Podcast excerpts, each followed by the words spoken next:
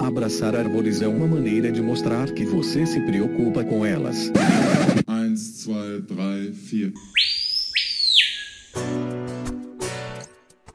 Parei, pensei, quase travei. Será se devo vir mais uma vez? Será se eu vou acertar de boa? O som do que bicho é esse? Se eu errar, Miriam perdoa. Não vou não. Olá, bem-vindas a mais um Que Bicho é Esse, o primeiro do ano e abrindo os episódios de 2023. Eu sou a Miriam Perilli e hoje nós vamos falar sobre animais incríveis, maravilhosos, interessantíssimos e mais um montão de adjetivos que são as raias ou arraias.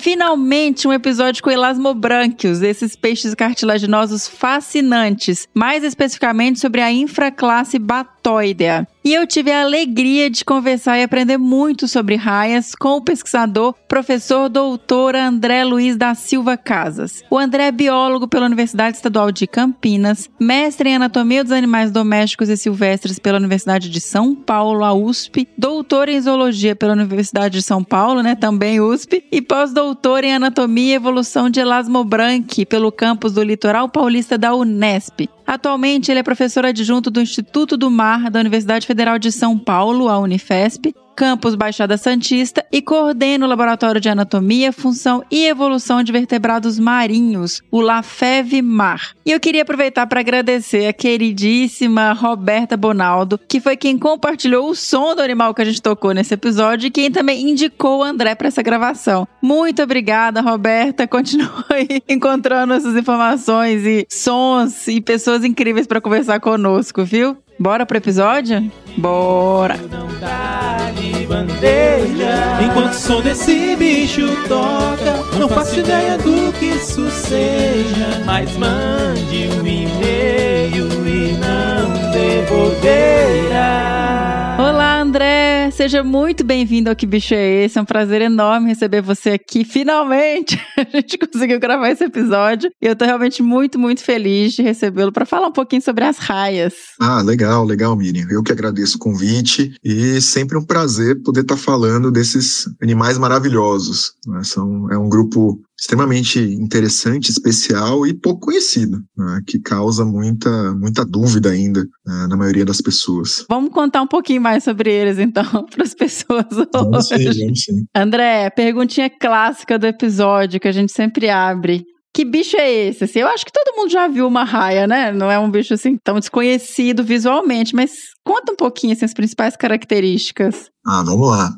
Bom, as raias são peixes, né? Acho que isso é importante a gente pontuar. Eles são indivíduos proximamente relacionados aos tubarões, são peixes cartilaginosos, né? então eles fazem parte desse grupo que tem um esqueleto né, composto de cartilagem e habitam ambientes marinhos e de água doce. Né? Então você também pode encontrar raias no ambiente ducícola, né, de água doce, e isso é bastante interessante. É um grupo de raia que tem um processo evolutivo bem peculiar. Então são peixes cartilaginosos, próximos, né, aparentados com os tubarões, e eles apresentam mudanças no corpo né, relacionadas ao local onde eles vivem. né? Então elas são achatadas dorso-ventralmente. né? Enquanto o tubarão ele é alongado, ele parece uma flecha, e isso indica que ele possa nadar muito bem na coluna d'água, né, nadar com velocidade, com menos arrasto. As raias elas sofreram esse achatamento para viver no fundo eh, dos oceanos ou dos rios e lagos. Esse achatamento ele também promove algumas mudanças no corpo, né, na anatomia do corpo desse, desses indivíduos, como por exemplo, né, as brânquias, que geralmente são localizadas lateralmente nos peixes, elas passam a estar localizadas ventralmente nas raias. Elas estão na barriga das raias. A boca das raias também é uma boca voltada né, para a região ventral, o que favorece a alimentação no fundo. E aí vem uma pergunta, né? Bom, as brânquias estão relacionadas à respiração. Como é que elas vão respirar se as brânquias ficam deitadas ali no, no substrato, né? Na areia, enfim, no lodo? Às vezes elas ficam até afundadas dentro ali da areia, né? Isso, ficam enterradas na areia e tal. Sim. Como é que elas vão respirar? Elas desenvolvem duas estruturas dorsais extremamente interessantes que são conhecidas como espiráculos. Né? Então, os espiráculos ficam localizados dorsalmente, são duas aberturas, logo posterior aos olhos, que fazem com que ela consiga bombear água do dorso para as brânquias. Ah, que legal, gente! E assim ela consiga promover a sua respiração. Esse achatamento também bastante interessante, né? É, é, ele ocorre principalmente nas nadadeiras peitorais. Então, elas ampliam, essa nadadeira peitoral amplia né, e se funde ao crânio. Tá. Né? Então, você tem uma fusão ali da cabeça, não ao crânio, perdão. Você tem uma fusão da cabeça com as peitorais. Perfeito. E isso forma o disco da raia né, o que a gente costuma chamar de disco. Nos tubarões, você não tem essa fusão da cabeça com a peitoral, você consegue distinguir uhum. peitoral, né, a cabeça, a pélvica, a nadadeira pélvica. Nas raias, não. E isso tudo por conta dessas adaptações que elas sofreram ao longo dos seus 250 milhões de anos de evolução. É um bicho antigo, né? Bicho antigo. né, 250 milhões de anos aí na Terra, é, evoluindo, que as capacitaram a viver num ambiente mas associado aos fundos, aos fundos dos oceanos, dos rios e lagos. Existem raias que nadam na coluna d'água, uhum. né? existem. São mais de 700 espécies Uau, de raias. É muito. E um grupo pouco estudado. Se a gente for comparar as raias com os tubarões, os tubarões são muito mais estudados do que as raias. Sendo que as raias são um grupo muito mais diverso do que os tubarões. Por que você acha que acontece isso? Agora, até puxando essa pergunta já, o que, que, será? Eu acho que os tubarões eles têm um, um apelo, né? Um, existe um, todo um apelo da mídia em relação aos tubarões, né? A gente tem aquela questão do que o tubarão, entre aspas, né, ataca o ser humano, toda aquela questão né, da notoriedade que, que, esses animais adquiriram a partir do, do filme, né? Do filme Tubarão, Jaws. Steven Spielberg é responsável. Não, e, e, as pessoas criticam muito, né, o filme. Claro, teve seu lado né, danoso né, para a imagem dos animais, mas também despertou interesse né, despertou é, questionamentos, gerou dúvidas e as pessoas que correram atrás disso puderam estudar, elaborar melhor as questões acerca desses animais e viram que né, descobriram muitas das coisas que a gente sabe hoje, né, que nos ajudam a, a rebater todo esse mal entendido acerca da maldade, entre aspas, do, dos tubarões. Mas voltando à questão, eu acredito que seja mais difícil estudar raias porque elas estão no fundo. Também tem isso, né? A questão de acesso ao bicho.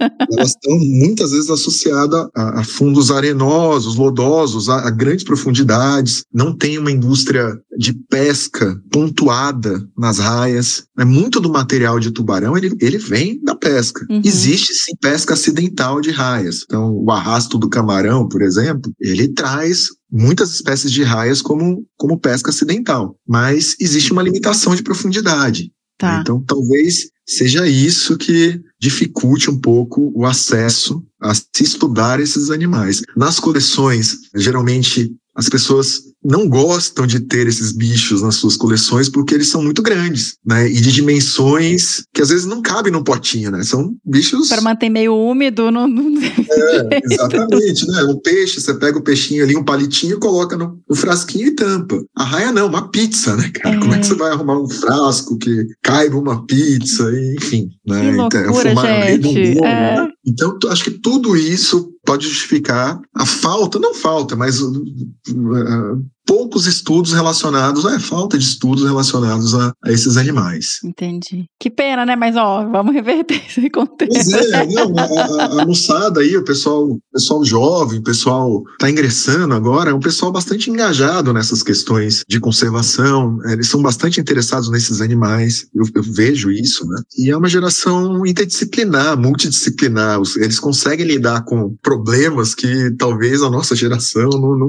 não conseguisse. né? Né? Então, eu acho que está aí, os animais estão aí, é possível estudar. Né? Os meios digitais de captura de imagem, de sons e tal, eles evoluíram muito, se tornaram acessíveis, e isso, né, com certeza, vai permitir né, que se façam estudos mais abrangentes sobre, sobre esses animais, com certeza. É, com certeza. Não vai ficar restrito Ai, só aos museus ali, então. Maravilha. E aí, André, até voltando um pouquinho, você mencionou as nadadeiras peitorais e é com elas que elas nadam, né? Assim, quando elas estão se locomovendo. Sim, sim. E é um nado, gente, é um bicho bonito demais. Eu, eu, eu sou suspeita, porque É. na hora ele parece que tá voando dentro da água, né? Elas fazem esse movimento com as peitorais, elas ondulam as peitorais e conseguem fazer a movimentação com, com uma plasticidade Uhum. né, de, de beleza, assim, fenomenal, né? Algumas raias que são de coluna d'água, pelágicas, né? Epipelágicas, ou, ou da coluna d'água mesmo, como a raia manta, elas têm um nado mais, menos ondulatório, né? Mais bate as asas mesmo de uma maneira mais, mais rígida, podemos colocar assim. E isso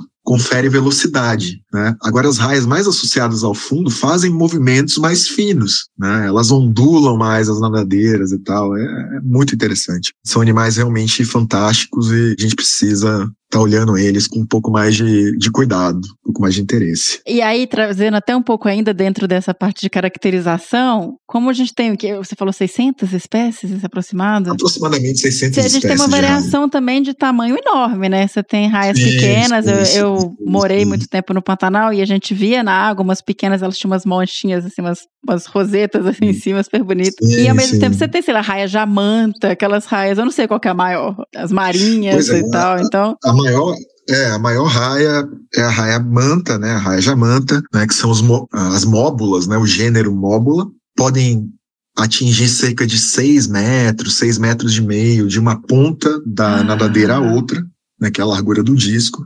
São bichos planctófagos, né, se alimentam de plâncton. ah, é? Olha, é. Sim, sim, se alimentam de plâncton. Eles costumam né, visitar aqui a região da Laje de Santos, aqui em São Paulo. né, eles vêm com frequência, tem todo um estudo aqui da, da- dessa região é, relacionado às raias manta. Existem outras espécies também muito grandes, como os pristes, que são né, os peixes espada, o peixe serra, né, que tem um rosto alongado com... é, eu não sei se você... É difícil, né? Eu tô, tô tentando descrever A gente aqui. tem que pôr umas Mas é- fotos. É um animal também pode atingir dimensões né, gigantescas, em torno de 3, 4, 5 metros, por conta do- da cartilagem rostral, que é uma cartilagem alongada com dentinhos no lado. Né? Então, é um bicho grande. Eu mesmo trabalhei na Amazônia por sete anos. Na Amazônia tem raias de água doce nas calhas dos rios. Existem as pequenas, essas pintadinhas que você falou. São as potamotrigon. São raias exclusivas de água doce. Mas existem outras raias, como as paratrigon, que são É gigantescas. né? mesmo? Pesam 80 quilos. Ah. É muito grande. Caramba. Você pega uma raia de 80 quilos, é, né, imagina, é um animal Sim. gigantesco. E as raias mantas, que são outra espécie, as móbulas, elas pesam toneladas, né? Toneladas. En- engraçado, alguns mobunídeos, né, eles conseguem né, saltar, né, eles conseguem, né, a força das nadadeiras, né, a batida das nadadeiras é capaz de fazer com que eles saiam da coluna d'água e projetem o corpo para o ar. Né, tamanha força que eles produzem no nado. São imagens incríveis, né, gente? Eu já vi, É, sim. caramba, os bichos saindo, pulando por fora. Pula e dá, dá um show. Dá um show. né? Exatamente. Dá um show pra gente, né? A gente precisa aprender a apreciar mais esses shows. Exato. né? Acho que apreciando, conhecendo, a gente acaba cuidando melhor né, desses animais. É, a gente cuida do que a gente né, conhece e gosta. Ainda no corpo delas tem o famoso esporão, né? Naquela ponta ali. Esporão, ferrão, não são todas raias que têm esse esporão. Esse grupo, né, são dos milhobatiformes, eles costumam ter, principalmente os daseatídeos, né, que estão ali próximos à costa, e as putamotrigonidae, que também estão ali nos rios, né, eles sempre estão muito associados às praias, sejam praias de rios, de lagos ou praias arenosas. Né, da costa. E esses ferrões, eles são né, ferrões pontiagudos, com microserrilhas, né, retroserrilhados, e eles estão ali pura e simplesmente para defesa, defesa do animal. Né? O animal não tem dentes grandes, não tem né, um animal bentônico, ele está ali quietinho no canto dele. Se você pisar em cima, ou se você morder, né, no caso de um predador morder, a única ferramenta que ele tem para combater né, essa predação são esses ferrões. Então eles costumam chicotear pela cauda, né? então os ferrões podem estar na ponta da cauda ou na base da cauda. Quando eles estão na ponta da cauda, né, a chance de acidente é maior, porque tem uma amplitude né, maior de né, atingir o predador ou a vítima. E muitas vezes há uma glândula de veneno associada à base desse ferrão. Então, os acidentes são acidentes graves e que podem incapacitar a pessoa por meses, né, dependendo do tratamento pós-acidente. Geralmente são é, ocorrem infecções e, e, e, infecções secundárias, tem o trauma, enfim, há muitos relatos de acidentes com esses animais, né, com esse, por conta desses ferrões. Mas via de regra, é muito simples, né? Você não, não se acidentar. O pessoal na Amazônia fala muito isso. Você tem que arrastar o pé. Em vez de pisar na areia, né, arrasta o pé. Mas se você arrasta o pé, ela, né, a tendência da raia é fugir. Então ela não vai ela não vai te ferroar. Ela não vai ativamente ir atrás do seu pé. É, né? Ela não vai ali, pô, vou ferroar aquele cara ali, porque ela precisa ser muito perturbada, para ela agressivamente perturbada para que ocorra esse comportamento de, de, de ferroada. Sim. A gente também tomava muito cuidado com isso quando eu morava lá. Eu só entrava arrastando o pé, pois e é. eu era treinada com é. isso. E a gente viu, tinha um pescador da região que tava com, tinha levado o meu pé dele realmente estava num estado bem feio, assim. É, o, o que acontece geralmente, é, Miriam, nessas regiões, é que são regiões afastadas, uhum. né? O, o, a pessoa recebe a ferroada e faz um tratamento tradicional, uhum. né? Aquilo Sim. que ele ouviu alguém da família dele contando que resolve. Né? Então, nesses anos né, de Amazônia, eu vi as pessoas colocando borra de café né, em cima da, da ferida, né? além do trauma que é severo, e da exposição é, da região traumatizada por veneno, que é um veneno proteolítico que meio que destrói as proteínas, causa muita dor, as pessoas vão lá e colocam areia, café, sal. Contaminam é, mais um é, pouquinho. Uma plantinha, sei lá da onde, enfim, leite condensado, Sim. ovo. Sério? né? É, é sério. E isso tudo acaba agravando o caso. Né? Então, a infecção secundária às vezes é muito pior do que o acidente em si. Né? Então, se porventura aconteça um acidente com, com as raias que, que ferrou, é o que você tem que fazer? Imediatamente procurar um médico. Se o ferrão estiver ainda no local, não retirar o ferrão, porque ele é retrocerrilhado, né? Você, ah, vou puxar o ferrão. É tipo flecha, né? Vai é, fazer. Se puxar o ferrão, você vai aumentar a laceração, vai piorar a ferida. E como medida né, de tratamento para aliviar a dor, colocar água quente não, não, é água fervendo, né? As pessoas fazem isso também, tipo, queimam a ferida, não. É água que você consiga, né, suportar o calor. Você coloca, é, o veneno ele é proteolítico, ele é uma proteína, e aí desnatura essa proteína com calor e, e diminui ajuda. a ação dele, né? Então, é mais ou menos por aí. Perfeito. Eu bem me alongando aqui. Não, não, mas é, é, é só porque é, é uma, um medo também, uma preocupação que as pessoas têm relacionado a esse bicho. E a gente tem um caso muito famoso de mídia que foi o Steve Irwin, né? Sim. Que, na verdade, ele chegou muito próximo do animal, ele se expôs a um risco ali que foi desnecessário e que, infelizmente, deu, deu errado, né? Fez uma, deu uma tragédia. Eu li, todo mundo, a mídia reportou muito isso, né? Acidentes com raia são mais comuns do que a gente imagina. Aqui no litoral existem centenas de casos de acidente com raia aqui no litoral. E aí acidente mesmo, né? A pessoa tá lá na praia e acaba pisando em cima de uma raia que tá ali no, na, na, na margem e ocorre a interação acidental. No caso do Steve Irwin, você tem, eu tenho algumas colocações para fazer. Não foi acidente. Eu acho que a gente tem que, né, tem que deixar claro que não foi um acidente e foi uma interação negativa provocada por ele. Né? Ele pulou em cima de uma das iates. Agora eu não vou conseguir me re recordar a, a, a espécie, né? mas é uma das iates grande, né? muito grande, com um espinho né, de mais ou menos uns 15 a 20 centímetros, né, um ferrão. Uhum. Né, era um animal que devia passar tranquilamente dos 100 quilos, de tão grande que era. É, que é uma característica dessa espécie que vive lá na, na, na Austrália, e ele tentou manusear, né, segurar essa espécie né, contra o peito dele. Né, infelizmente, né, se defendeu. Houve, se defendeu, houve a perfuração, né, ele acabou perfurando o coração. Esse relato né, de perfuração de coração, ele já aconteceu aqui. Ele acontece aqui. A gente tem é, registros de morte por ferrão de raia no coração, no peito. Só que em outras circunstâncias. O, o pescador faz o arrasto né? Ele faz o arrasto, puxa a rede, e no momento de puxar a rede de arrasto, Encosta. ele encosta a rede no peito e né, já aconteceu. Tem, tem registros aqui na costa de São Paulo de Tá. perfuração do coração Acidentais.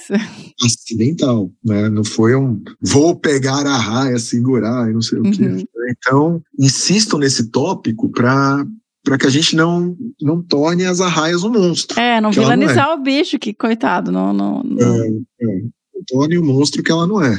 Ela Perfeito. está ali desempenhando o papel ecológico dela, seu serviço ecossistêmico maravilhoso, controlando um monte de coisa. É, é, ela pode gerar divisas, pode, pode gerar uma economia, porque as pessoas adoram contemplar as raias, são magníficas, bonitas. E é isso, a gente não pode, como você bem colocou, não pode vilanizar o animal e aquilo, né? Eu sempre, quando eu tô conversando disso, eu sempre falo, gente, quantas pessoas na sua vida você já conversou que sofreu um acidente por raia? Seja de água doce ou, ou, ou marinha. Né? É muito não é difícil uma falar terça-feira qualquer, não. É, é, pois é. Mas Agora, quantas pessoas você conhece que levaram uma mordida de um poodle? Né? De um pincher, sei lá. né? São, são bichos que se defendem também, mas com uma frequência maior, né? E a gente ainda traz para dentro de casa. É. É isso. Então, é só para levantar essa questão, para o pessoal pensar um pouco. Perfeito, não, maravilhoso. Vamos agora, então, trazer esse papel ecológico, falar um pouquinho de história natural, ver essas questões do bicho. Me conta, você falou, por exemplo, que a raia manta come plâncton, né? Isso. E as outras? Lógico que deve ter muita variação, são muitos grupos, espécies e tal, mas o que, que é basicamente alimentação? Tem muito a ver com o modo de vida. Então, a Aham. raia manta está ali na coluna d'água, ela é massiva, ela acaba utilizando o plâncton como fonte de alimento. Como a grande maioria das espécies está relacionada ao fundo, são epipelágicas ali, estão mais proximamente relacionadas ao fundo ou estão no fundo, né, da- da- dos oceanos ou dos rios e lagos, elas têm uma dieta associada a esses animais de fundo. Então você tem raias especializadas eh, em comer caranguejos, por exemplo, e conchas. né? Então elas têm uma dentição totalmente especializada para quebrar essas conchas. Então elas conseguem desenterrar as conchas e quebram. Então, são placas de dentes capazes de quebrar. Algumas outras raias são piscívoras, comem peixes. Então, tem dentinhos ali especializados para comer os peixes de fundo. Outras, crustáceos, né, camarões, eh, caranguejos, enfim. Uma fauna mais associada ao fundo. Os itens alimentares, eles geralmente são itens pequenos, não são muito grandes. A raia não vai te atacar, não vai te morder, apesar dela ser um, né, um, um- ela ter alguma, ela possa ser estigmatizada como né, um bicho agressivo, ela não vai fazer isso, né, porque as preferências alimentares delas são, de fato, né, esses animais que estão ali na- no habitat que elas estão, geralmente um habitat de fundo, bentônico. As raias de água doce, por exemplo, elas se alimentam de insetos, muitos insetos, muitas larvas de insetos, né, que fazem parte do seu ciclo de vida na água. Então, os efemerópteros, por exemplo, são uma parte importante né, da dieta das raias de água doce. Tá. né? Então, existem também, eh, são, elas vão crescendo, são, começam a comer peixes, comem conchas também, mas a grande maioria das raias de água doce são piscívoras, exceção desses animais que comem essas larvas de insetos. Mas a dieta é variada, mas é, é legal a gente pensar que existem especializações nas raias muito interessantes para quebrar conchas, né, para quebrar carapaça. A evolução é maravilhosa, né? O bicho tá. Então, se vocês tiverem curiosidade, dê um Google aí e olhem lá a dentição de rinóptera, por exemplo, dentição de aetobatos, da raia ticonha e da raia chita. Vocês vão ver, os dentes delas são placas achatadas para quebrar concha, né, para quebrar só. carapaça. É muito legal. Que legal. E aí, até voltando um tiquinho, porque você falou essa questão de, é, de profundidade, depende de de onde o bicho tá, né? Do, do... Como é que funciona essa questão de hábitat para os bichos? Até o quão fundo algumas espécies chegam, assim, isso. Ah, existem espécies de, de milhares de metros, né, de, de regiões É, o corpo achatado favorece um pouco isso também para aguentar a pressão, né? Da, da coluna de água. Assim, se sabe, né, que tem espécies de que vão a milhares de metros de profundidade, né, mas há uma limitação de coleta de dados. Então se conhece muito mais as raias associadas à costa, né, regiões costeiras mais rasas, né, principalmente as regiões relacionadas à pesca, né, de arrasto. Então, para ter pesca de arrasto, você tem ali, né, no máximo 50, 60, 70 metros de profundidade. O que se conhece da grande diversidade está aí. Essas raias mantas, por exemplo, as grandes raias nadadoras, pode ser que elas habitem esses, é, essas forças abissais? A gente não sabe ainda. A gente precisa estudar. Tá, tudo isso está em aberto para que a moçada tenha esse interesse aí de, de pesquisar. E se conhece também bastante as raias associadas a, a, aos recifes de coral, aos costões rochosos, enfim, né, que a gente consegue ver quando a gente é, mergulha, mergulho. faz mergulho livre ou mergulho autônomo, consegue avistar esse, esse pessoal aí, esses, esses indivíduos. E elas estão em todos os oceanos? Como é que é a distribuição? Está em água doce e, e marinha, né? Mas... Todos os oceanos, menos na Antártica. Na Antártica, você não tem populações de elasmobrancos, de tubarões e raias. Existem tubarões que vivem ali na região da Groenlândia, por exemplo, né, que são os tubarões que chegam até, são conhecidos como os vertebrados mais antigos que existem, né, tem 450 anos, o animal vivo de 450 anos, está lá um tubarão nadando Sério? na Groenlândia, uma espécie que é longeva. Que. Né, então, pô, é, o tubarão tem foi, ele foi medido, né? Eles fizeram essa medida. Mas como? Usando, não, usando cristalino. Né? Eles fazem estudo de isótopos usando a descamação do cristalino do animal, né? E cada camada do cristalino, ela tem ali uma, uma história para contar de quando ele se alimentou, do que ele se alimentou, de quanto tempo ele está ali. Outros estudos também revelam isso, como estudo das linhas de crescimento das vértebras. Tá. Então eles associaram esses dois estudos e indicaram que aquele indivíduo, aquele tubarão da Groenlândia, ele tinha aproximadamente 450 anos de vida. Caramba. Então, é um bicho bastante bastante longevo. Oh. Tava só 50 anos. Ele é só 50 anos mais novo do que o descobrimento do Brasil. Pois né? é, olha isso. que loucura. O que, que ele já presenciou? Né? O que, que ele já não viu nesses oceanos? Né? que loucura. E as raias de água doce? Qual é a distribuição delas? Então, as raias exclusivamente de água doce, a distribuição dela ocorre aqui nas bacias hidrográficas da América do Sul. Elas são exclusivas na América do Sul. Por que, que eu falo exclusivas de água doce? Porque se eu pegar essa raia e colocar na água salgada, ela não vive não tem condições de viver. Existem algumas raias marinhas que têm uma tolerância maior a diferenças de salinidade, tá. como alguns basiatídeos, por exemplo, algumas raias prego, algumas raias de estuário. Então elas entram ali na região do estuário, onde a água é salobra, né, mistura de água doce com água salgada, e elas têm uma tolerância maior, elas conseguem sobreviver mas elas têm um limite de tolerância à salinidade. Então, ah. elas podem estar ali naquele ambiente salobro, né, mas elas não adentram muito. Já as arraias, os potamotrigonídeos, né, os, as arraias exclusivas de água doce, elas não têm essa tolerância. Então, elas evoluíram de verdade para viver é, nesses ambientes. A evolução das áreas de água doce é muito interessante porque os ambientes dos ciclos, né, os rios, eles promovem uma diversidade de ambiente muito mais heterogênea uhum. do que os ambientes marinhos. Então a diversificação desses animais é violenta, Gente, né? E existem disputas taxonômicas ferrenhas, né? Existem descrições a cada cada ano tem uma ou duas espécies novas sendo descritas. Por quê? Porque o ambiente ele ele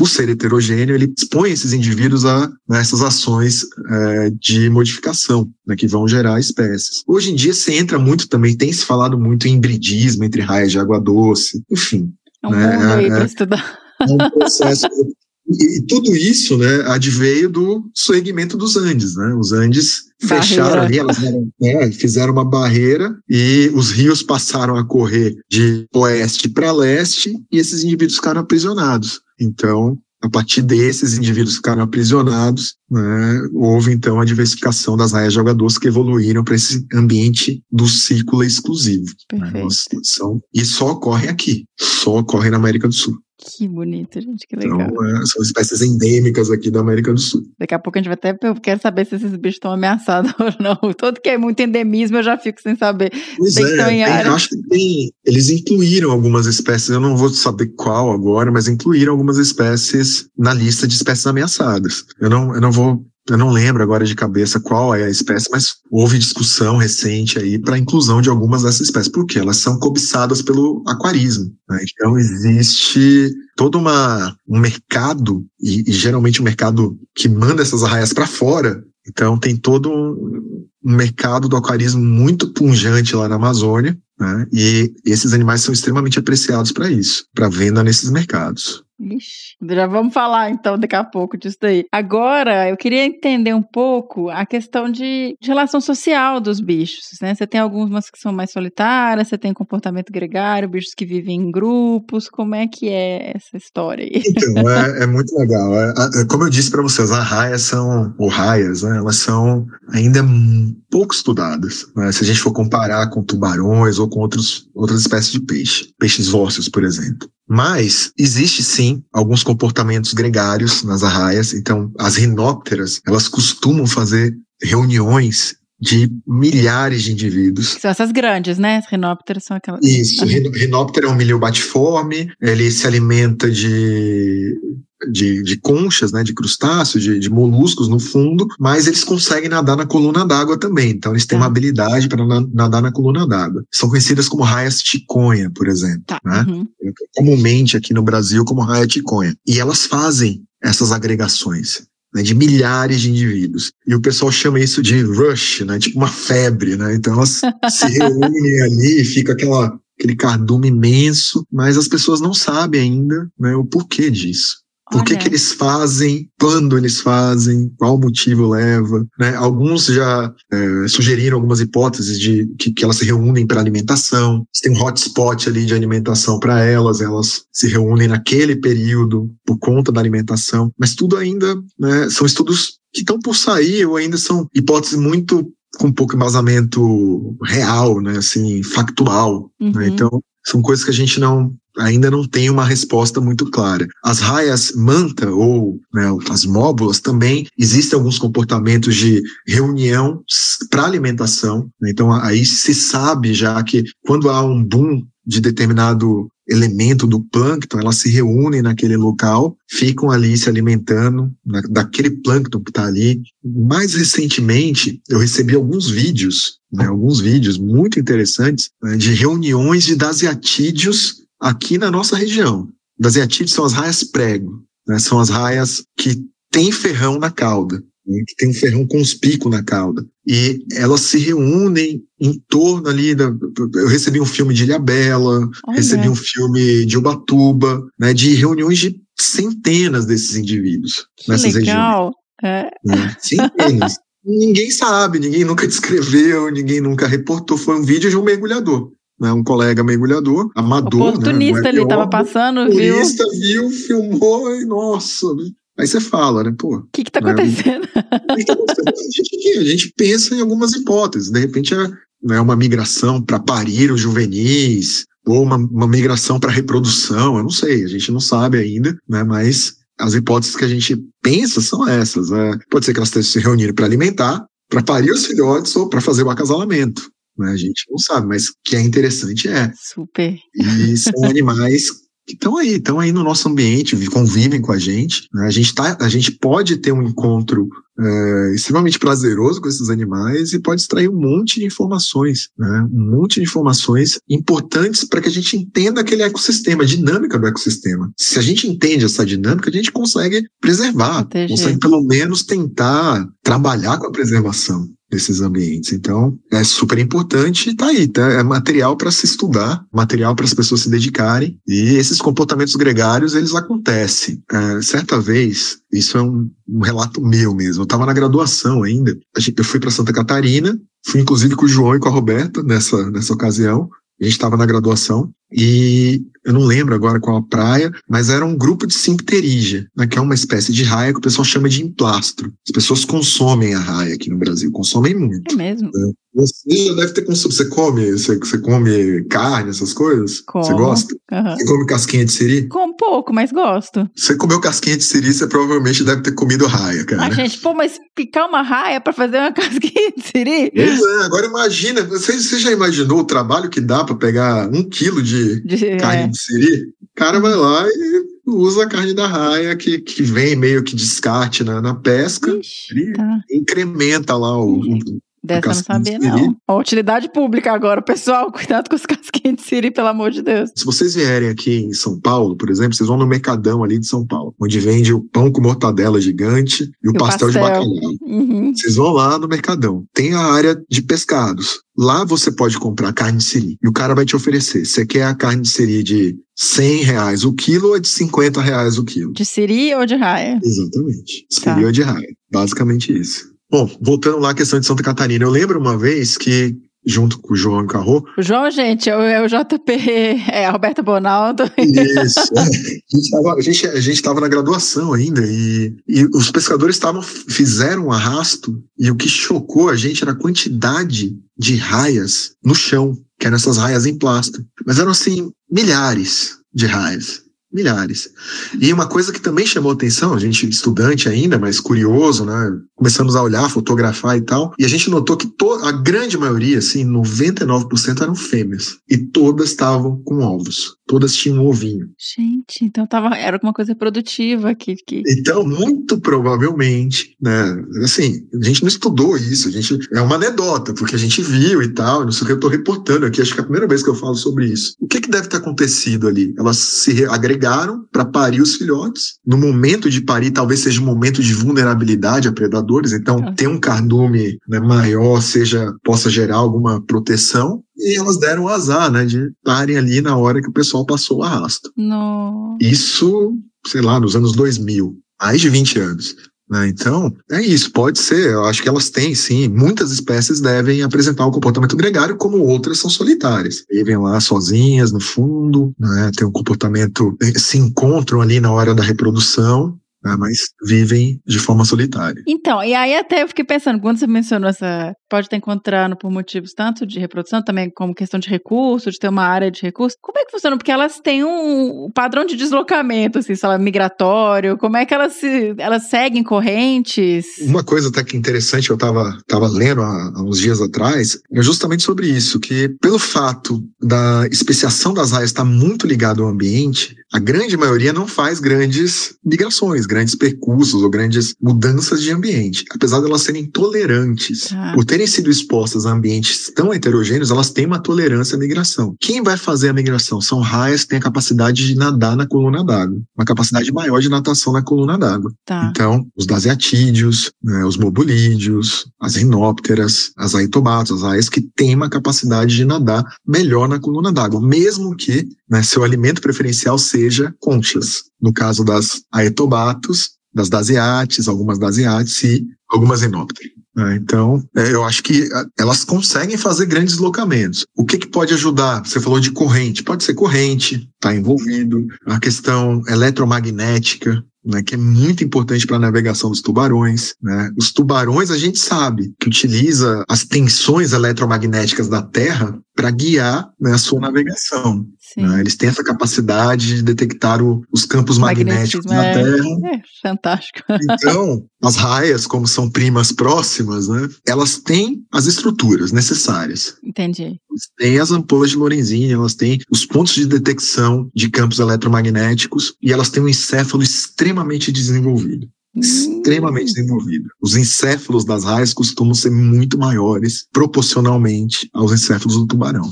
Talvez por conta dessa heterogeneidade de ambientes. Tá. Isso possa ter promovido um aumento da massa encefálica. Olha só.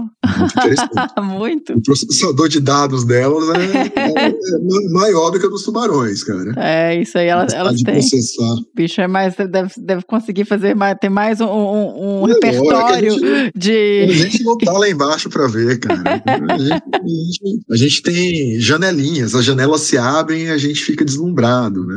Sim É isso, é isso. e reprodução aí você tem tá, esses bichos gregários também que se encontram e não se espera pra isso mas os bichos que estão solitários como é que eles se acham né? como é que eles É, como eu disse, como, meio como você tem ali oceano? uma. Como você tem Como eles se adaptaram. ah eles ficam nos hábitats né é, ah. É, como eles se adaptaram àqueles, àqueles habitats, aquelas regiões, habitats específicos, né, eles estão ali. então, Então, se encontrando algum outro, né, algum mecanismo de hormonal, de estímulo hormonal, talvez luz, temperatura, alguma mudança ambiental deva propiciar gatilhos que desencadeiem cascatas hormonais que levem ao comportamento reprodutivo. Então, é isso que eu imagino. né? tem pouco, tem, a, a, grande maioria dos estudos são estudos de biologia, né? De, né, bom, tá maduro, não tá maduro. Né? Você não tem ali um estudo fisiológico, né? Ainda. Você não, se tem, devem ser pouquíssimos estudos que relatam, né? Os mecanismos é, fisiológicos relacionados à reprodução. Mas elas né, esses animais desenvolvem estratégias reprodutivas fascinantes. Então, conte pra gente. Alguns são ovíparos, né, então depositam ovos, como eu acabei de mencionar na questão lá de Santa Catarina. Esses animais, então, eles é, copulam, as fêmeas desenvolvem ovos com casca, né, uma casca, tem bastante vitelo nesses ovos, e elas parem em substratos que possam proteger, geralmente recifes, costões, né, fendas, elas depositam esses ovos. Uhum. E a partir daí, né, o, o embrião se desenvolve sem nenhum cuidado maternal, cuidado parental. Então existe essa estratégia, que é a estratégia de oviparidade. Algumas outras raias são vivíparas. Ah, interessante, é uma coisa interessante. Se vocês estiverem andando na praia, vocês podem muitas vezes encontrar esses ovos, as casquinhas dos ovos de raia. É muito interessante. O, pessoal, o pescador, ele chama de ovo de sereia. Olha isso! É, ovo de sereia, não sei o que. Mas são os ovos das raias. Né? Então você tem ali os ovinhos de raias. É, dá um Google, ovo de raia, né? Uma casquinha, assim, um, um retângulozinho bem interessante, com dois filamentos saindo de cada aresta do retângulo, né? E uma coloração escura. Olha, ai, tô curiosa, quero estar no meio da gravação, é, vai parar dar um Google. Ovo de raia, não.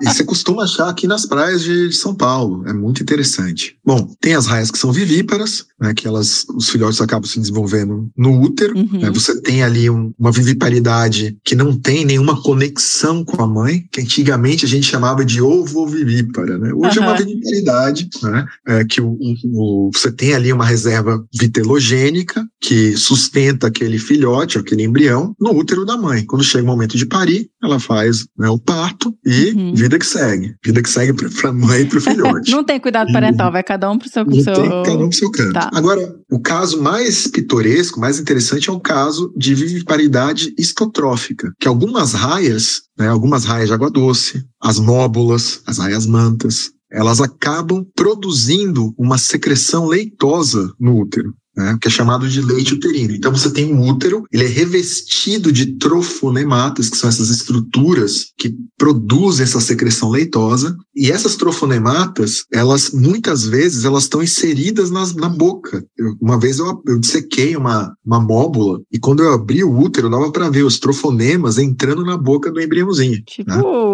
mamar mesmo ali, né? E, e o útero repleto de leite uterino. Que repleto. loucura, gente. E um leite com consistência de leite, branquinho, uma substância lipídica, né? Bem, né? Com aquela consistência de leite que a gente conhece. E essa é uma, uma estratégia de, de reprodução extremamente refinada, que a gente ouve falar para mamífero. Exato. Né? Pô, o mamífero está nutrindo com leite aí o, o filhote. Não, não é exclusivo de mamífero. Você tem ali uma estratégia análoga, né? Não evoluiu, claro. uhum. né? a evolução, ela, né? mamíferos evoluíram para uma coisa, as raias evoluíram separadas separadamente, mas é uma estratégia análoga. Que fantástico.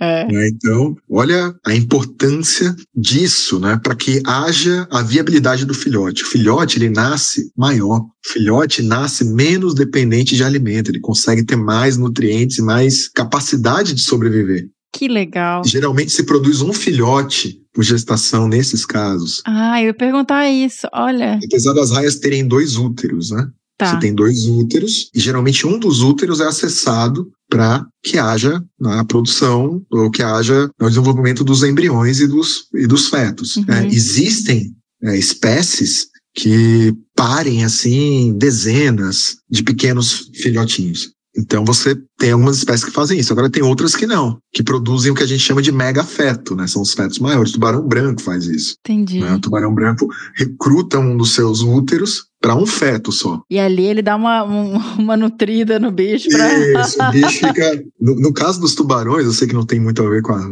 Tem a ver e não tem, mas dando né, uhum, um, claro. uma espécie relacionada ao tubarão branco, que é o cação mangona, que também ocorre aqui na, na nossa costa, ela desenvolve uma estratégia muito interessante, né, que é a delfofagia. Um tubarão há uma, né, uma fecundação, uma primeira fecundação que gera fetos mais velhos. A fêmea continua fecundando, mas em, em tempos diferentes, que vai gerar fetos mais novos. O irmãozinho mais velho é, comer. come os irmãozinhos mais novos dentro do útero. Olha isso! Né? E isso promove com que esse embrião, esse feto a termo, seja o que a gente chama de megafeto, né? um feto grandão, e que tem capacidade de. tem muito mais chances de sobreviver quando for estiver livre na natureza. Claro, gente. Então são é aquilo, são 400 milhões de anos de evolução. Pois é. A evolução testou tudo. Tudo, tudo que é possível em 400 milhões de anos de teste na morfologia, na fisiologia, na, no comportamento, a evolução testou. Os bichos são um laboratório, né? Do, do, do... Isso, e esses animais estão aí até hoje, né? Então, é o que eu digo. Tá funcionando. Bem é, talvez eles não aguentem a gente. É. Né? Mas Sim. funciona. Sim, com certeza. Fascinante. Agora vamos falar rapidinho aqui pra, do som, né? Porque a gente tocou um som. E isso é tão curioso, gente, porque eu, eu tem um tempo que eu entrei, um tempo, bastante tempo, já deve ter alguns anos, que eu entrei em contato com a Roberta Bonaldo, falei, quero gravar muito sobre tubarão ou sobre lasmo branco, mas eu, eu não acho um som. Me acha um som aí, Roberta, como é que eu faço? Ela, mira, não tem, os bichos não fazem barulho, vou procurar. E ela também saiu procurando. E aí, algum tempo atrás, ela me mandou esse som da raia e falou: achei, tá aí. E tá aí o som e o cara que você tem que gravar. E me indicou o André. E aí, eu falei, gente, olha isso, né? Ninguém adivinhou. Eu acho que eu nem recebi e-mail, vou checar que bicho era esse. Mas é, é uma coisa relativamente nova, né, André? Sim, sim, sim. É, é um trabalho que foi publicado em junho de 2022 né, então extremamente recente, que reporta né, uh, sons no ambiente natural. Né? Uhum. duas espécies de raia, duas espécies de raia, dasiatídeos, que produzem som espontaneamente. Esse trabalho foi um trabalho publicado na revista Ecology, vou até ler aqui o título para vocês é, evidência de produção de som em raias em ambiente natural. Tá? Ele foi publicado na revista Ecology em junho de 2022. Autores australianos, espanhol e sueco, se eu não me engano. Nesse trabalho, eles reportam justamente isso. Duas espécies de raia do Oceano Pacífico. Já havia alguns relatos de raias em cativeiro, em aquário, fazendo, produzindo som. Mas ficava aquela questão: será de fato que esse som não é um som de alimentação? Será que eles não estão batendo os dentes? Né? Essas uhum. raias têm placas de dentes que fazem né, durante, enfim, tá quebrando uma carapaça de um caranguejo e, Sim. Né, e fazendo um som de. Não. Então ficou a dúvida desse relato no aquário principalmente porque a raia era uma raia que se alimentava de concha. Na natureza, né, nesse reporte na natureza, são raias piscívoras, elas se alimentam de peixe. Então não teria essa placa. Exato. E elas fazem sons modulados. Né? Então você tem um tempo. Tem um ritmo mesmo, né? Um rit, modulados e ritmados. Né? Ou seja, não é um não é um simples bater de dente. Não tá não tá batendo placa. Uhum. Né? Você não tem placa batendo. Né? Você tem um ritmo. E o que é mais interessante, que eles notaram isso são hipóteses que eles estão estudando ainda. Né? O que é mais interessante é que esses sons eles sempre ocorriam quando as raias se sentiam ameaçadas, segundo eles. Hum. Então eles, se eles, eles estavam mergulhando. O primeiro mergulhador com rebriefer, então não estava fazendo muito som, e os outros dois mergulhadores que reportaram de snorkel. Então, Tá. som, é, acho que aquela questão do scuba, né, normal, você faz muito barulho, a raia já, já te ouviu faz tempo. Talvez pelo fato deles estarem com rebriefer ou com snorkel, eles tenham chegado muito próximo sem a raia perceber. Entendi. Então é uma das hipóteses que eles discutem. E quando ela percebe, ela né, ela começa a emitir esses sons, né, esses sons instalados, modulados e com uma determinada frequência, frequência de ocorrência, né, não frequência de som, mas frequência de né? Então você tem ali um tempo X, tu, tu, tu, elas fazem um pá, pá, pá, É muito interessante. Então eles estão pesquisando. Uma coisa que é muito legal de ver nos filmes, durante a produção do som, você tem uma movimentação muito grande do músculo espiracular. Você tem o espiráculo, que é essa característica né, das raias, essa abertura dorsal Aham. no lado dos olhos. Dá para ver que cada som, cada clique Dá pra ver. está associado a uma contração abrupta do espiráculo. E, juntamente com o espiráculo, você tem uma contração do olho. O- Os olhos, eles também estão ligados por musculatura. Então, o que que isso supõe para gente? Você tem um grupo muscular que não tem muito a ver com alimentação, fazendo esse som. né? Os músculos que têm mais a ver com alimentação são os músculos relacionados à mandíbula, né? as maxilas, né? que estão mais na região ventral. Então, você tem movimentação do espiracular e dos músculos extraoculares. E que cada clique tem a ver com uma contração desses músculos. Isso é muito interessante. muito interessante. Então, voluntariamente, a contração desses músculos e, e- e o emitir desses sons, né, isso pode dizer que seja um comportamento que está aí nessas raias e que a gente não perceba ou nunca tenha percebido. Uma das espécies, agora não vou me recordar o nome, tá, mas a gente pode passar o link do paper, é, em, uma das, em um dos relatos, o mergulhador comenta que a espécie que se sentiu ameaçada começou a emitir os sons. Em seguida, outros indivíduos da mesma espécie se aproximaram. Olha só. Pode ser que seja algum tipo de comunicação mesmo. Exatamente, exatamente. Então, mais uma vez, eles sugerem uma hipótese que quando elas emitem esse som, elas chamam outros indivíduos da mesma espécie para se né, aproximarem, e esse fato de ter um cardume aumentado pode ser uma estratégia né, que proteja esses indivíduos de predação. Eu já li esse texto umas três, quatro vezes porque ele é muito interessante. Eu sempre faço uma analogia, né? Eu tento fazer, quando eu dou aula assim, para os meus alunos, eu tento criar essas analogias para tornar algo mais palpável. Aham. A cascavel faz isso com o chocalho. Ela não vai, eu não vou, ela não vai. O, o veneno dela, a exposição para uma ferroada, para um, um bote, né, é muito custoso energeticamente. Ela não, não é interessante pra ela de jeito nenhum. Não é interessante. Então, com certeza, né, ela prefere gastar a energia dela avisando: ó, não vem. Uhum. Não vem que você vai tomar um, um bote ou uma ferroada. Então, eu tô fazendo uma analogia espúria, mas Sim, é uma analogia que eu acho que sentido. que pode se pensar nessa analogia. É isso, a gente tem que prestar mais atenção. Eu tenho, assim, são duas espécies diferentes. Alguns mergulhadores reportaram essa emissão de sons por raias manta, por exemplo. São da mesma ordem que essas duas raias. Elas estão estreitamente relacionadas filogeneticamente. Então, a partir de agora, mergulhadores. Exato, vai estar todo mundo de. Começa a ficar de ouvido, uma raia, vê se ela não tem uns cliquezinhos, assim, uns. E é muito interessante, né? É muito. e, e- é algo que, assim, existem sabidamente 900 espécies de peixes, 900 espécies de peixes que produzem sons. Olha. Peixes ósseos. Peixes ósseos. 900. 900 Oh, espécies tem episódio peixes fazer, hein? 900 espécies de peixes ósseos produzem som. E isso já foi reportado, estudado, discutido, tá na literatura. Até junho do ano passado, não havia nenhum relato de elasmobranquio produzindo som em ambiente selvagem. Então, é, é o que eu falo. Tá aí, as portas estão abertas para quem quiser estudar. Né? Eu tô louco. Gente, olha isso. Vamos todo mundo estudar esses bichos. Já faz uma Isso. chamada, convoca aí, ó. Tem muito estudante que escuta a gente. Ah, que bom, as portas estão abertas. As pessoas gostam de tubarão, tubarão, pô, olhem para as raias. Né? As raias têm, têm uma história de vida extremamente interessante e, a história de adaptação delas é, olha, com essa questão aí do, né, da musculatura, eu trabalho assim com anatomia, uma coisa que me chama muita atenção. Tô louco para dissecar um bicho desse, ver, ver um músculo. Sim. O que promove o som? São cartilagens que batem uma na outra? É a água saindo? Ele, ele, ele coloca isso. Que pode ser um jato de água. É porque realmente ele fecha na hora daqueles, né? É, e batendo em alguma. Enfim, tem.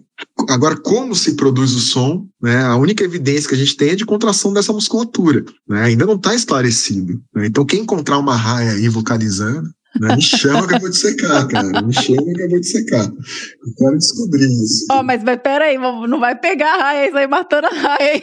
É, não, não, não, não, não. Pelo amor de Deus.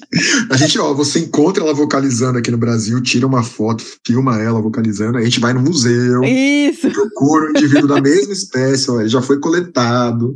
Perfeito. Eu vou estudar. Não, não vou lá pegar o bicho pra. Não, não é assim, tá, gente? As coisas não funcionam assim. Inclusive, falando em pegar bicho, agora a gente vai para um assunto mais, mais triste, né? Vamos, vamos falar assim. Falando em ameaças, em espécies ameaçadas, como é que tá a situação? Você mencionou um pouquinho antes da gente gravar que tem uma série de espécies, né, no litoral. É, é... tem o, o, que assim, o que eu posso dizer assim com muita certeza que existem dois grupos assim que estão criticamente ameaçados, assim, estão à beira da, da extinção. Né? O primeiro deles são os pristes, que são as, os peixes serra ou raia-serra, uhum. que são peixes gigantescos e que são capturados por conta da sua, do seu rosto, que eles, os pescadores chamam de katana, né, para fazer ornamento. Né? Então as pessoas gostam de pendurar o, né, o rosto Sim. com os dentinhos é. nas paredes. Então esses animais eles sofreram uma pressão muito grande, vivem ali na foz do Rio Amazonas, então eles adentram a região estuarina ali da Amazônia, onde tem água salobra, e acabam sendo pescados nessas regiões. A carne é vendida, né, porque é um bicho massivo, as pessoas comem,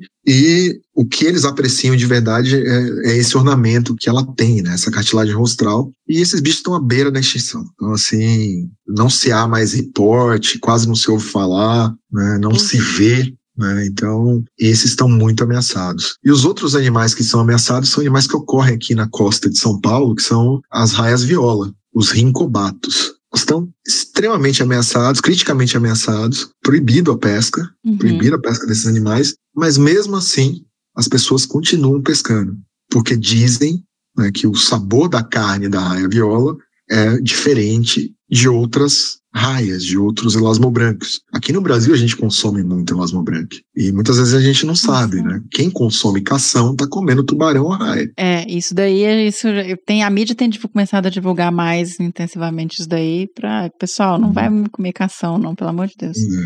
Então, é, existe uma pesca direcionada. Se você vai ao eu, eu trabalho em Santos. Quando a gente vai ao mercado de peixe de Santos, sempre tem desembarque de carcaças de tubarão. Tá. Eu sempre vejo né, as pessoas comprando tubarão. Eles apreciam a carne. Né, mas muitas vezes não sabem. Eu sempre brinco, né? Ou comento com meus alunos, é brinco, né? Faço a, a, questão das analogias. Quando você vai num açougue, você tem uma infinidade de cortes ali, né, de carne. Você tem várias banquinhas no, né, nos mercados de carne. Então, você entra ali no açougue, você tem um monte de opção. Mas é um monte de opção de uma espécie, Bostaurus. Né? E essas espécies são criadas em cativeiro. Sim. Não estou querendo justificar o abate. Agora, quando você entra no mercado de peixe, você entra no mercado de peixe, principalmente no mercado de peixe litorâneo, como é o caso de Santos, você tem ali 20 banquinhas e vários cortes, vários tipos de peixe. Né? Só que são várias espécies diferentes. E todas extraídas do ambiente natural. Natural, então, exato. Então, a gente tem que começar, assim, eu não estou falando que tem que proibir pé, não é, não é isso. Né? Eu acho que não é por aí proibir pesca e tal, mas pelo menos refletir sobre isso, pensar sobre isso. Né? Então, acho que pensar sobre isso é importante. Pouco tempo atrás, eu recebi, estava na universidade, e a polícia ambiental lá da, da, região da Baixada procurou a universidade porque fez uma, né, uma apreensão de uma carga que eles achavam que era de raia viola. E pediram para que eu tentasse identificar. E a princípio parecia mesmo, né? era um, não veio o bicho, tinham as postas. Né? Estava picado já, né, ali. É difícil, é muito difícil. Claramente era um elasmobranquio, né? E claramente era achatado doce ventralmente. Se é achatado doce ventralmente, a gente pode dizer que né, a gente exclui aí um monte de possibilidades. Poderia ser raia viola ou um cação anjo, que é um tubarão, que também é achatado doce ventralmente. Eu fui examinando, examinando, examinando e chegamos no cação anjo. Excluímos a, a raia. Mas o cação-anjo também é proibido de se pescar aqui na nossa região. E se fosse uma raia-viola, eles teriam pego. Se o cara pega um cação-anjo, ele pega uma raia-viola. E a raia-viola está criticamente ameaçada, está quase indo embora aqui da nossa costa. Alguns colegas assim me, me relatam, né, com conversas que tem extinções locais já de raia-viola na costa aqui de São Paulo, na costa do Brasil. Né? Então, eu, eu, posso te falar mais especificamente dessas, né, desses dois grupos, né, das raias violas dos pristes. Existe uma lista que eu também preciso dar uma, uma estudada melhor nela, mas de raias de água doce, que entraram também em status de vulnerabilidade. Então, tem que começar a prestar atenção. E com certeza outras espécies devem ser vulneráveis, devem estar sofrendo pressão. Que a gente nem né? sabe, né? A gente ainda. não sabe. A gente não sabe. E essa pressão, com certeza, ela vem da pesca. Não da pesca, como por exemplo da pesca da, da, da viola, que é uma pesca direcionada para ela, mas da pesca acidental. Né? Então, se arrasta e vem raias que não tem valor comercial nenhum e são, se joga fora, muitas uhum. vezes. O cara nem. Ele, ele puxa o arrasto, pega o camarão, que é o que interessa, e o resto, Descarta. que tá, tá, geralmente morto, porque morre fora d'água, é Sim. um peixe, e a gente nem sabe desses dados. Né? Então, trabalho não falta. É, e assim, esses bichos que estão criticamente ameaçados, tem um programa, você falou que a pesca é proibida, por exemplo, né? Que é o mais urgente. Mas existe algum programa de, de tentar. Tem o pessoal do, do Maranhão, da Federal do Maranhão, que é bastante engajado na, na conservação desses elasmobrânquios amazônicos, né? eles chamam de elasmobrânquios amazônicos. E eles têm, fazem campanhas locais de, de, de conscientização, de educação ambiental. O laboratório do professor Jorge Nunes, lá da Universidade Federal do Maranhão. Então eles têm um projeto, né, um projeto que, que eles fazem lá o Saltfish Day, né, que é o dia do, do tristes, né, o dia do, do peixe serra. Então eles fazem toda uma, uma dinâmica de educação ambiental para tentar, pelo menos, conscientizar as pessoas de, de, de não capturar. Aqui em São Paulo, a questão é a proibição. É proibido se pescar é, né, as raias violas. E fiscalizar, né? É, só proibir não, não adianta. Mas tem, tem muitas pessoas que trabalham com conscientização, com, com educação ambiental, já que a gente está tá, tá divulgando né, essas ações gostaria de deixar mais, mais claro aqui. Aqui em São Paulo, bem recente, tem um projeto que vale a pena a gente mencionar, que é o projeto Viu. Né? Quer saber mais sobre o projeto Viu? Dá uma olhada lá no, no Instagram do Labecmar, underline Unifesp. É um projeto que trabalha com a comunidade do mergulho, que faz com que os mergulhadores eles aprendam a identificar raias, né, as diferentes espécies de raias que geralmente estão associadas aos pontos de mergulho, né, e através desses mergulhadores que vão fazer ciência cidadã, né, que Sim. estão se transformando também em cientistas, estão reportando dados importantes, o projeto ele monitora registros atuais, resgata registros históricos né, e faz, consegue fazer monitoramento de unidades de conservação como o arquipélago de Alcatrazes, a Laje de Santos e a Ilha de Queimada Grande. Então esse é um projeto capitaneado pelo professor Fábio Mota, lá da Unifesp, e pela mestre Luísa Quelotti, que está fazendo um doutorado. Esse é o doutorado dela. Que legal. Se vocês quiserem saber mais, deem uma olhada lá. Acho que esse é um projeto muito bacana, bastante promissor e que certamente gerará dados importantes, porque 36% das espécies de raias estão ameaçadas de extinção. Caramba! É. 36%. É muita coisa. Daqueles 900, Sim. 300 espécies, mais ou menos, estão ameaçadas de extinção, cara.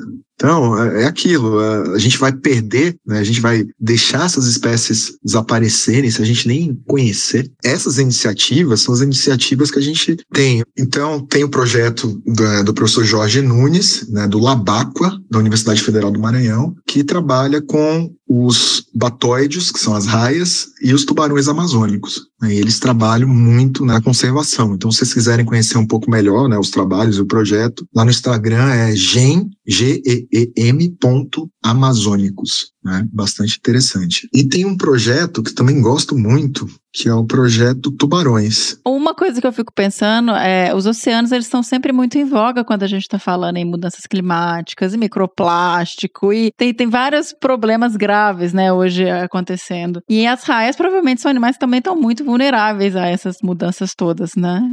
É, é muito louco. A gente precisa desmistificar, não adianta. Enquanto a gente viver com o mito, com os mitos que foram criados na nossa cabeça, que foram implantados na nossa cabeça, desde que a gente é muito pequeno, cara, a gente vai carregar esse preconceito pro resto da vida sem conhecer o, o animal de fato. Uhum. Isso não é só para raio, tubarão, é para qualquer animal. Claro, sim. qualquer animal. Né? Então, tem muita informação boa na internet, mas tem muita informação péssima também, entendeu? De pouca qualidade.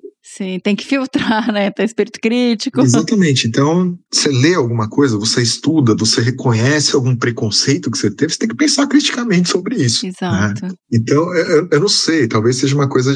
Eu vejo isso brincando aqui com as crianças, com meu filho. A brincadeira de terror na piscina é a brincadeira do tubarão. É, é verdade. Na piscina, com crianças de quatro, cinco, seis, Sim. Gente, aí você. Um dia foi muito engraçado, eu tava um menino na, na água, né? Eu vi ele saindo rapidinho da piscina. Né? Eu perguntei, tá tudo bem? Não sei o quê.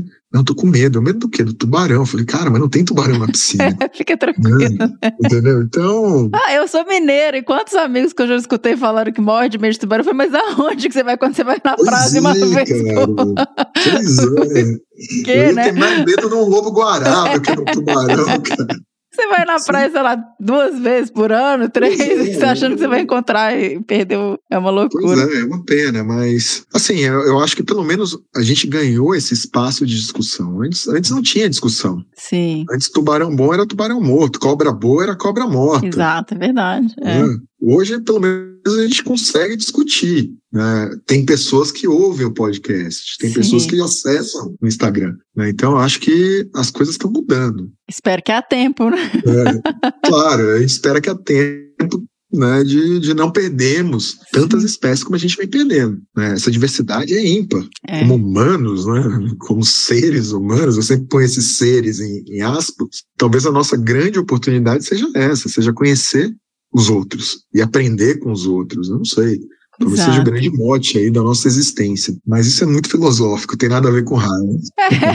Não, mas claro que tem a ver, está tudo, tudo dentro do que a gente está vivendo, né? Sim, sim. Então, eu acho extremamente saudável, importante que a gente conheça, que os jovens tenham interesse, que participem, que procurem. É, você tinha me perguntado, né, como é que faz para trabalhar com esse tipo de, de animal, né? E é isso, gente. Tem que ir atrás, tem que correr atrás, É, gastar do sapato, perguntar, mandar e-mail. Vai receber ou não vai, mas não desiste. Tenta de Aham. novo. Hoje aumentou muito. Quando eu entrei na graduação, tinha dois ou três pesquisadores que orientavam com tubarão e raia no Brasil. Tinham três pesquisadores há 20 anos atrás. Hoje tem centenas de pesquisadores que orientam. Sim. né? Então houve um desenvolvimento na área. Criou-se uma massa crítica maior, mais acessível, multidisciplinar, interdisciplinar, capaz de atender né, as suas curiosidades. Então procurem.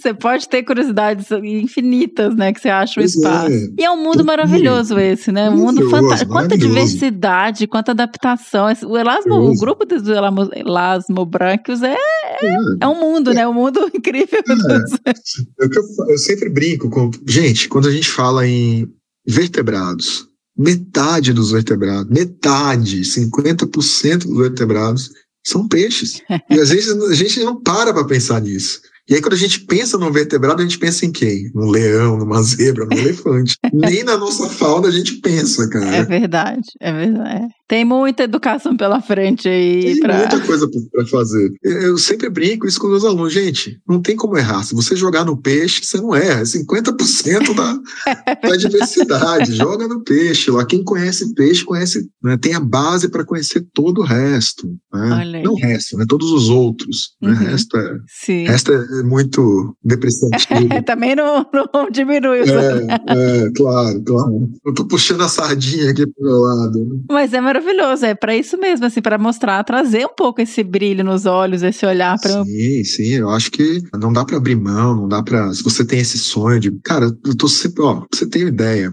Eu tenho duas meninas, uma menina que veio do Acre, prestou a prova aqui pra trabalhar com tubarão, que era a vontade que ela tinha. Que legal. Tubarão martelo, cara. Sim. Né? Tem outra agora também, um de Minas que veio trabalhar com tubarão, um, um- outro aluno meu de Minas. Que e, pô, legal. cara, você- a gente tem limitações, claro, tem um monte de limitação para pesquisa no Brasil. Não é fácil, mas com boa vontade, com, com interesse, né, Uhum. com, demonstrando interesse, você, você consegue, gente. Tem, tem, como eu disse, ainda bem que aumentou o número de pesquisadores. Ó, só na Unifesp a gente tem uns quatro ali que trabalham com peixes. Na Unesp, mais um, dois. Na USP deve ter uns cinco.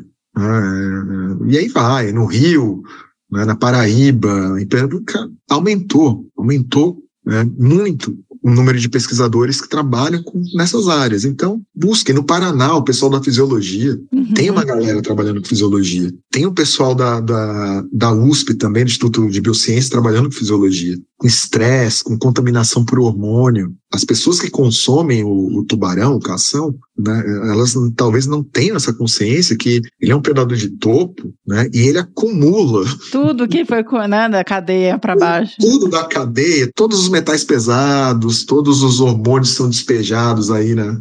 Nos oceanos, enfim, fármacos que a gente não conhece, tudo termina. O fim disso, uma cadeia alimentar, tá lá, na carne do tubarão. E as pessoas estão se alimentando, Pois sem é. saber. É. Né? Que estão consumindo anticoncepcional, Que estão virando elas quem tá consumindo o final ali da cadeia. anticoncepcional, alta concentração de, de estrogênio, advindo de anticoncepcionais, alta concentração de mercúrio. Né, de outros metais pesados. Tá tudo ali na carne do tubarão, cara, que a galera tá comendo. Aí. Tá pegando um bicho que não devia e ainda tá sendo prejudicado. Então, tá ruim com ruim. Mas é isso, deixa eu falar do projeto. Fale, fale. É o projeto Tubarão, tá? É um projeto Tubarão, tem como objetivo levar informações da vida marinha, especialmente sobre tubarões e raias, para o maior número de pessoas possível. É uma aluna nossa lá de mestrado da Unifesp que desenvolve esse projeto e né, ela fez isso, começou sozinha, uma iniciativa na graduação e vem desenvolvendo até hoje. Então é um projeto que vale a pena dar uma pesquisada nele. Lá Uma conferida aí, gente. Vamos colocar também o link. Lá no Instagram, Projeto Tubarão. Né? Projeto Tubarão. Perfeito. Ai, André, que conversa boa. Se deixar, a gente fica aqui. Vai embora. É, daqui a pouco. Daqui a pouco, de menor aqui, papai, eu quero comer. pois é. Foi um prazer, um privilégio ter conversado com vocês. Prazer meu, Miriam. Estou muito feliz que a gente conseguiu gravar esse episódio. Estamos abrindo o ano com esse episódio, né? Depois de um período aí de recesso do, do podcast. Então, muito feliz em abrir com um bicho tão fascinante, com uma conversa tão boa. Espero realmente que você volte mais vezes. Não, eu que agradeço, Miriam. Para mim é sempre um prazer estar tá, falando sobre esses animais, estar tá divulgando positivamente o que a gente pode saber sobre esses animais e exponha. Sempre que precisar de mim, eu estou à disposição. E muito legal o podcast, muito legal a iniciativa. E é isso, a gente está mudando o mundo fazendo isso. Passo de formiguinha, mas nós vamos. mudando o mundo. É isso aí. Obrigada. Parei, pensei, quase travei. Será se devo vir mais uma vez? Será se vou acertar E esse foi o Que Bicho é Esse sobre raias. Eu espero que vocês tenham gostado. Eu saí mais apaixonada do que eu já era com esses bichos. E agora é hora de tocar o som do bicho do próximo episódio. Toca aí, senhora.